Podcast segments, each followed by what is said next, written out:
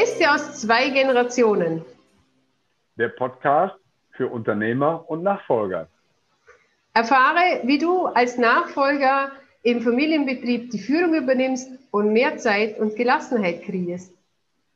Und sie als Unternehmer mit Freude und Leichtigkeit ihr Unternehmen übergeben und dadurch beide Hände frei bekommen, um neu zuzufassen. Ich bin die Manuele Ederer und ich bin auf diesem Planeten, um Menschen wach zu machen, um Nachfolger und Nachfolgerinnen in ihre Kraft zu bringen, in ihre Wahrheit, damit sie aufstehen für das, für ihre, was sie wirklich wollen, für ihre Träume, für ihre Wahrheit, für sich selbst, für ihr Familienbusiness und um die Welt zu verändern. Ich bin Alex Leitermann, Unternehmer mit Herzblut. Ich unterstütze Unternehmer vor, während und nach der Übergabe bei der Herausforderung des Loslassens und neu zufassen. Gemeinsam werden wir mit euch und die wichtigsten emotionalen Themen im Familienunternehmen beleuchten. Alles, was wichtig ist, euch an die Hand zu geben, wertvolle Tipps, wo vor, während und nach dem Generationenwechsel Herausforderungen anstehen. Wie der Name das Beste aus zwei Generationen schon sagt, werdet, werd, ähm, wendet sich diese Serie an die Generation der Inhaber von Unternehmen sowie auch an die Nachfolger. Bitte empfinden Sie als, es als respektvoll, wenn wir statt der formalen Anrede in der Sie-Form hier die Du-Form, die persönliche Anrede benutzen. Das ist super, weil wir sind alle Menschen. Ich bin vor allem Vorarlbergerin. Die Vorarlberger duzen ja sowieso jeden. Und das ist für mich auch viel persönlicher. Deswegen finden wir die Du-Ansprache auch am besten für Sie. Ich habe in den vergangenen vier Jahren durfte ich Dutzende von Nachfolgern auf ihrem Weg zum begeisterten Familienunternehmer begleiten. Und zuvor war ich acht Jahre im Familienunternehmen meines Vaters tätig. Und privat bin ich verheiratet, habe drei geniale Powerjungs lebe in dem wunderschönen Vorarlberg und Österreich und genieße hier die Natur. Ja, seit 1985 durfte ich acht Unternehmen äh, gründen und entwickeln, zum Teil mit Partnern. Zwei sind heute noch in meinem Besitz. Eins wurde verschmolzen, eins insolvent und vier Unternehmen erfolgreich übergeben. Hier liegen meine stärksten Erfahrungen. Super, danke für deine Vorstellung, Alex. Wenn ihr mehr über uns erfahren wollt, dann gerne weitere Informationen auf unserer Show News oder auf unserer Homepage. Okay, dann lass uns starten. Noch ein Wort zu den Regeln. Ich weiß nicht, äh, wie es dir geht, aber ähm, ich finde Videos und Podcasts, die länger gehen als 15 Minuten, immer sehr anstrengend. Oft ein Ende, wo kein Ende äh, naht und sehr zäh. Ja, das ist ein guter Punkt. Wir werden dieses Format auf 15, allerhöchstens 20 Minuten begrenzen. Jede Frage soll in 60 Sekunden beantwortet sein, also keine langen Ausführungen mit tiefgründigen Argumentationen, eher kurzweilig als langweilig. Ah ja, und äh, wie oft werden wir uns hören? Also wir werden mit einem wöchentlichen Rhythmus starten und dann sehen, wie sich das Ganze weiterentwickelt. Ah ja, cool. Super. Ich freue mich und jetzt los geht's. Gut. Also, Manuela, wann ist der richtige Zeitpunkt, dass ein Unternehmer mit dem Thema Übernahme beginnt? Mm, der richtige Zeitpunkt für die Nachfolger ist ab der Geburt. Ähm, und zwar ab der Geburt, weil unsere Eltern ja unsere Vorbilder sind.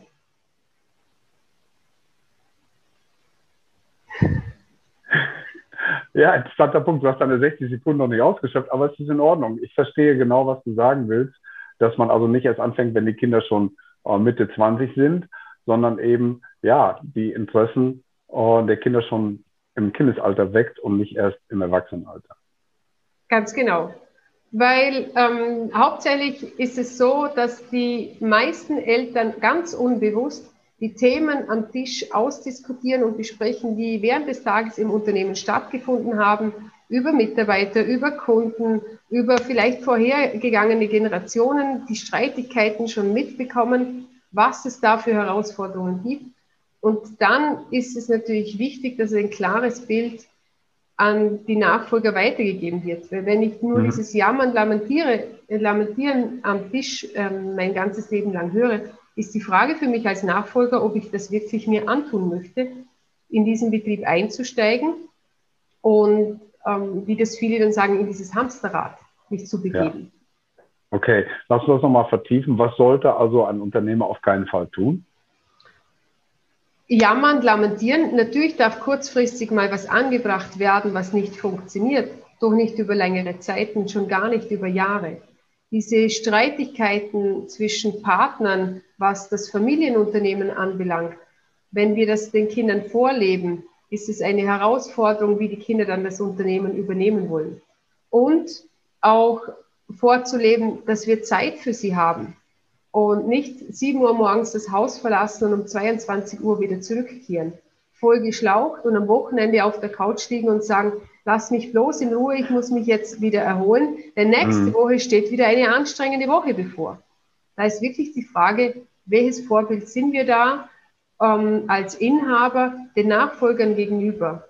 Und da bin ich auch selbst jeden Tag wieder wach. Ich habe ja selbst drei Kinder und äh, ob sie das Unternehmen jemals übernehmen möchten oder nicht, es steht ganz offen. Nur was zeige ich ihnen, was für Glaubenssätze nehmen sie mit?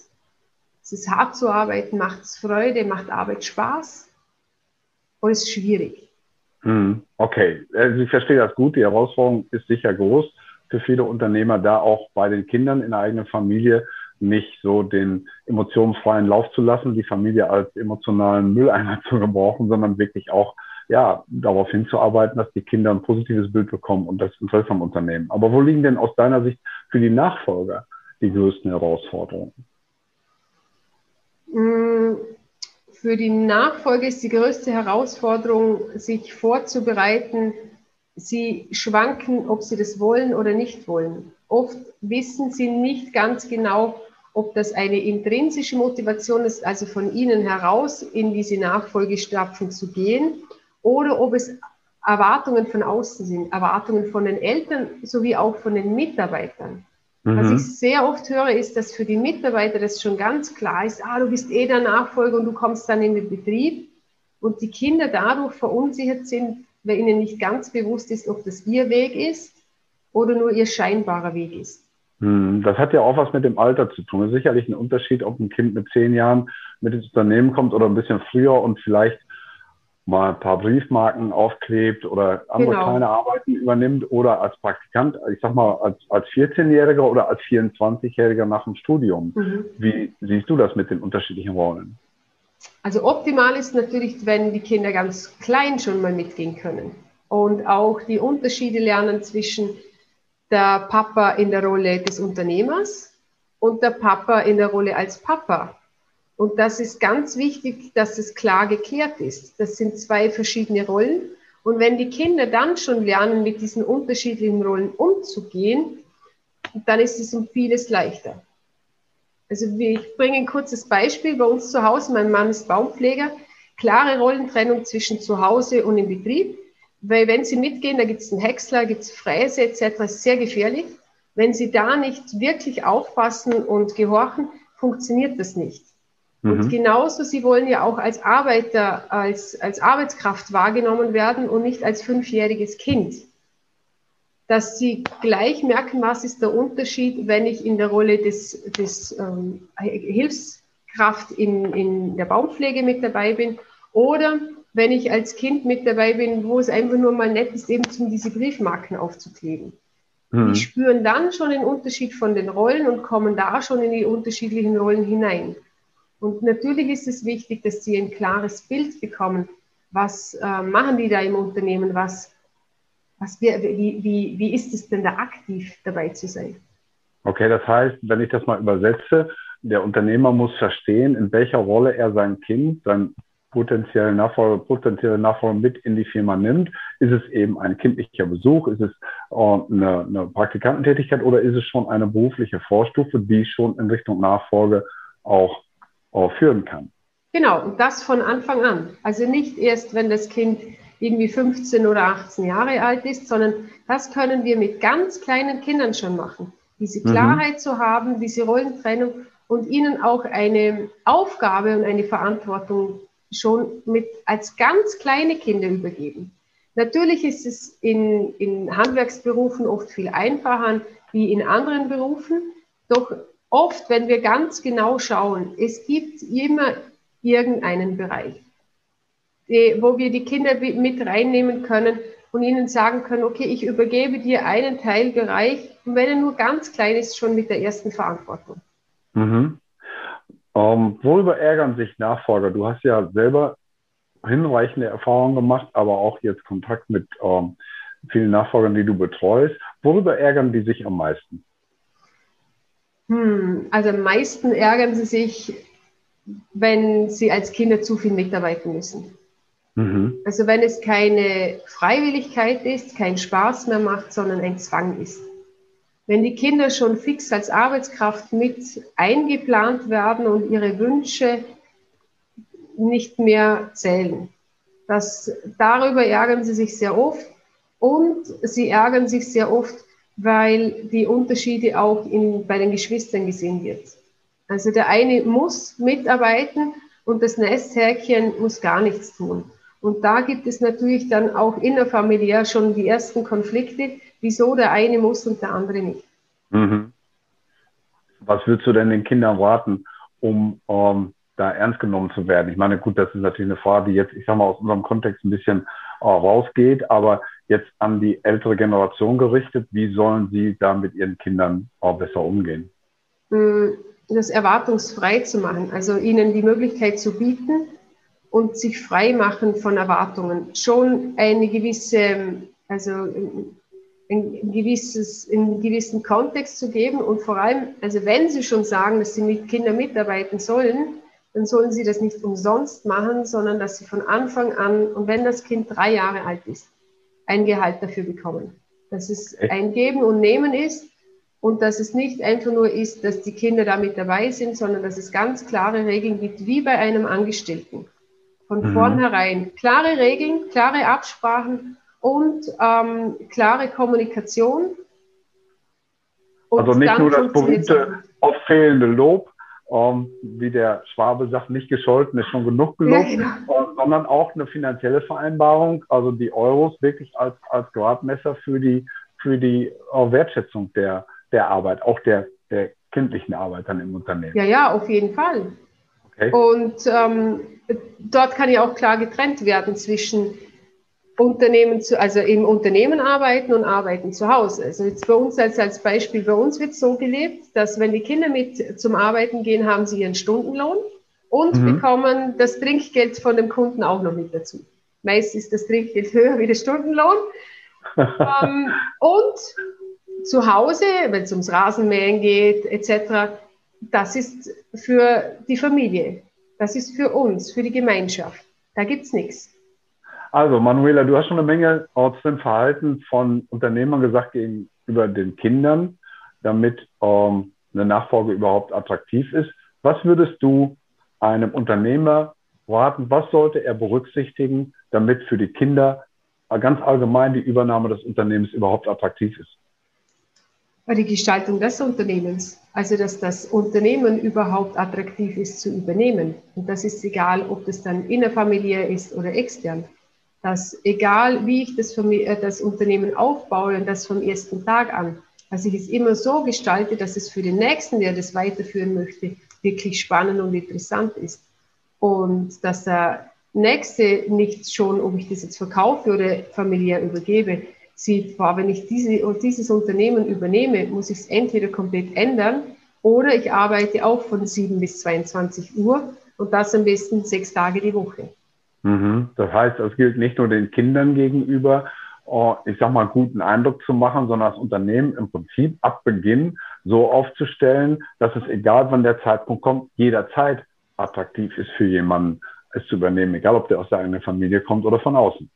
Genau, das wäre natürlich das Perfekte. Mhm. Wenn wir, äh, wenn die Nachfolger ein Unternehmen übernehmen können, wo wirklich interessant und spannend ist zu übernehmen. Und klar sich zu sein, das fällt mir auch immer wieder auf, was, äh, was verdient dieses Unternehmen? Ist das auch wirklich lukrativ? Und ansonsten so ehrlich zu den Kindern sein und sagen, du, wir haben es gerade geschafft, über die Runden zu kommen und uns zu ernähren. Doch dieses Unternehmen ist nicht geeignet, dass noch ein zweiter mit dazukommt und wir alle davon leben können. Mhm. Sondern das darf dann ganz ehrlich auch besprochen werden und ehrlich und offen über die Zahlen zu sprechen und das nicht ja. Als Geheimnis zu sehen. Ja, finde ich äh, interessant, dass du das sagst. Ich habe mit äh, meinem Vater eine äh, ja, nicht stattgefundene Übergabe als erfahren, weil genau das ein Thema war. Es hat nicht ausgereicht für zwei Familien und wir haben uns dann letztlich entschieden, um das Unternehmen eben nicht in die nächste Generation zu führen, weil es einfach wirtschaftlich nicht die Grundlage hat und auch die Wachstumsmöglichkeiten nicht da waren, die erforderlich gewesen wären. Also es geht nicht nur darum, dass es inhaltlich ein tolles Unternehmen ist, sondern letztlich muss es auch Geld verdienen und auch die finanzielle Perspektive bieten, eben attraktiv zu sein für die nächste Generation. Genau, nicht ein Unternehmen zu übergeben, wo wir wissen, dass es vielleicht insolvent gehen könnte. Ja, okay, gut. Dann eine letzte Frage noch, um unseren Zeitraum einzuhalten. Worüber ärgern sich Nachfolger am meisten? Worüber ärgern sich äh, Nachfolger am meisten? Äh, über, hauptsächlich über die Kommunikation, über mhm. das, was stattfindet oder nicht stattfindet. Die Streitigkeiten oder nicht, die nicht stattfindenden Gespräche und vor allem die nicht stattfindende Anerkennung und Wertschätzung, dass es jemals ausgesprochen wird, sondern alles für als angenommen. Das ist, ist einfach so in der Familie, wurde schon immer so gelebt und hm. das ist das, worüber sie sich am meisten ärgern. Interessant, dass du im Prinzip das alltägliche ähm, oder die alltägliche Herausforderung hier auch nennst, nämlich Kommunikation, auch Wertschätzung, Anerkennung, das, was wir uns alle wünschen, dass das eben auch im Kontext der Nachfolge ein ganz wichtiges Thema ist. Mhm. Gut, herzlichen Dank. Um unsere Zeit einzuhalten, ähm, haben wir jetzt unser Fragenkatalog praktisch durch und beendet. Wir hätten noch ähm, eine Menge Stoff, aber soll ja auch nächste Woche noch weitergehen. Und zwar mit? Mit äh, mir, Manuela, und dem Thema Nächste Woche erfährst du ähm, von uns die drei Top-Learnings für Nachfolger und Inhaber, was da wirklich entscheidend ist. Und, und wir bedanken uns bei dir für dein Interesse und dass du die Sendung komplett bis hierhin zu Ende gehört hast. Ja, hat mir riesen Spaß gemacht. Ich freue mich auf dich, auf kommende Woche. Danke fürs Zuhören. Ja, und wenn es dir gefallen hat draußen, dann hinterlass uns doch bitte eine Bewertung auf dem äh, Kanal deines Vertrauens und empfehle es einfach deinen Freunden weiter. Herzlichen Dank und alles Gute. Bis nächste Woche. Tschüss. Tschüss.